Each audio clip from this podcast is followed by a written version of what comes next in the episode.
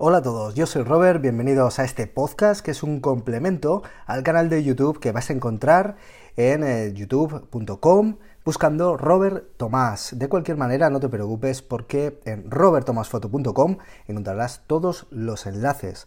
Aprovecho para recordarte que los talleres de fotografía urbana, de composición, de narrativa visual, de retratos en exterior están ya publicados para las eh, ciudades clásicas de Zaragoza, Barcelona, Madrid, eh, Bilbao, Sevilla, Valencia, un montón de lugares a los que te recomiendo visitar en robertomasfoto.com para encontrar el taller que más encaje para compartir un grupo conmigo y seguir desarrollando y aprendiendo la fotografía. Comenzamos.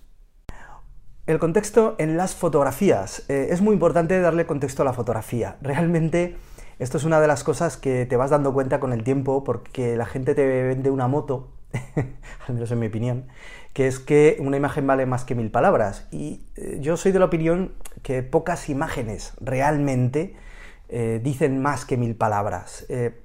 Es muy importante tener un contexto eh, en cada fotografía. Ya no estamos hablando de elementos visuales como por ejemplo podemos conseguir con un angular en el cual pues metemos muchos elementos en, nuestro encuadre, tenemos una cierta eh, profundidad de campo que nos da información de dónde se ha hecho esa foto, eh, qué elementos hay en ella, que son reconocibles, tal. Bueno, no, no van por ahí la cosa, que también podría ir, ¿no? Pero el contexto en la fotografía más bien me refiero a qué dice esa fotografía, es, explicable, es fácil de entender por alguien que es ajeno, como son las redes, sociales, que es ajeno a, tu realidad y que no tiene por qué entender eh, cuándo y por qué has hecho esa fotografía, y que podemos conseguir o bien con una serie de fotos que expliquen esa foto principal, o bien a través de un pie de foto o de una descripción. ¿no?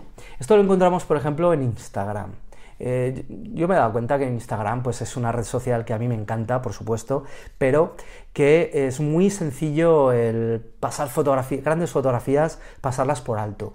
Y esto le ocurre mucho a los fotoperiodistas, les ocurre mucho al fotógrafo documental, porque vas publicando una foto que para ti eh, eh, forma parte de un reportaje y es muy buena, dice cosas y explica cierto, cierto contexto, pero que ese contexto eh, lo tienes tú asumido. Realmente hacen falta otras fotos que le den el sentido al conjunto, ¿no? Y que al final ocurre que una foto por sí misma no se termina de explicar a una audiencia que no conoce el, trasfondo de esa imagen. Por eso muchas veces, cuando subimos fotografías que nosotros consideramos buenas porque sabemos lo que la rodea o la rodeaba, eh, decimos, joder, ¿qué pasa? No? Que, no, está gustando si, es tan potente esta foto. Bueno, tal vez es pues, porque esa foto por sí misma no se explica y no, es clara. Eh, digamos que la composición, el sujeto principal, eh, para ti está claro, pero para el resto del mundo no.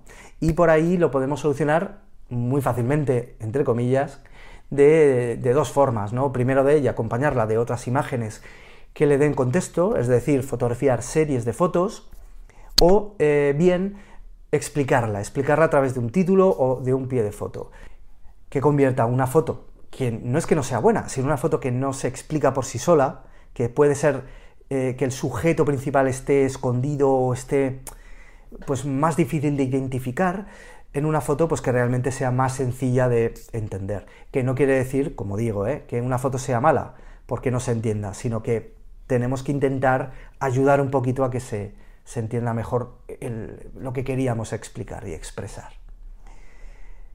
De nuevo, esto se ve mucho, mucho, mucho en, eh, por ejemplo, si echáis un vistazo a la página del WordPress Photo, eh, veréis cómo hay diferentes categorías de premios. Hay fotografías individuales y luego están series y proyectos. Esto es básicamente porque cuando hacemos fotografía de reportaje, descriptiva, eh, obviamente las fotos por sí solas eh, tienen que tener eh, un, sujeto claro, una composición que ayude a, entender bien la fotografía. para ello, bueno, pues tienen que ser imágenes con, con una gran potencia visual que que se explique por sí sola y eh, que son las que obviamente veréis que han ganado estos premios individuales.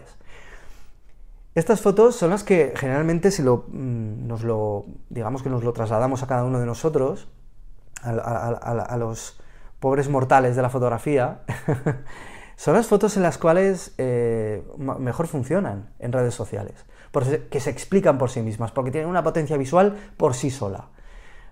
Son fotografías que, eh, aunque pueden ser abstractas, aunque pueden ser más interpretativas, pero son más sencillas de interpretar.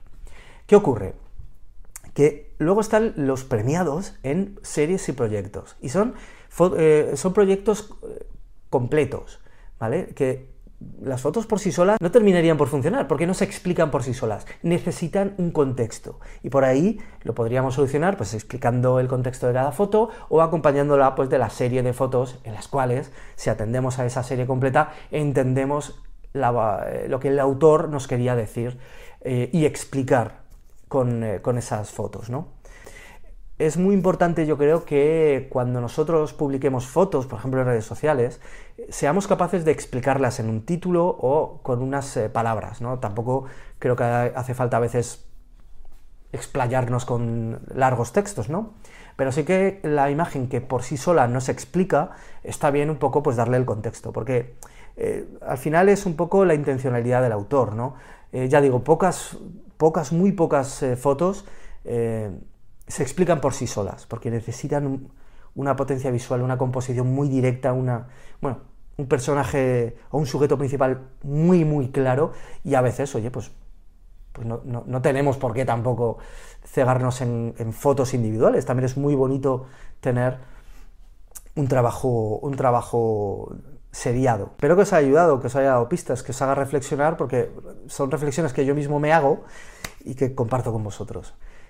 De nuevo, lo que he comentado, en robertomasfoto.com encontraréis mis workshops, mis talleres, mis historias y por supuesto en arroba robertomasf con un trabajo más cercano y diario con mis fotografías y conmigo mismo en Instagram. Un saludo, nos vemos, chao.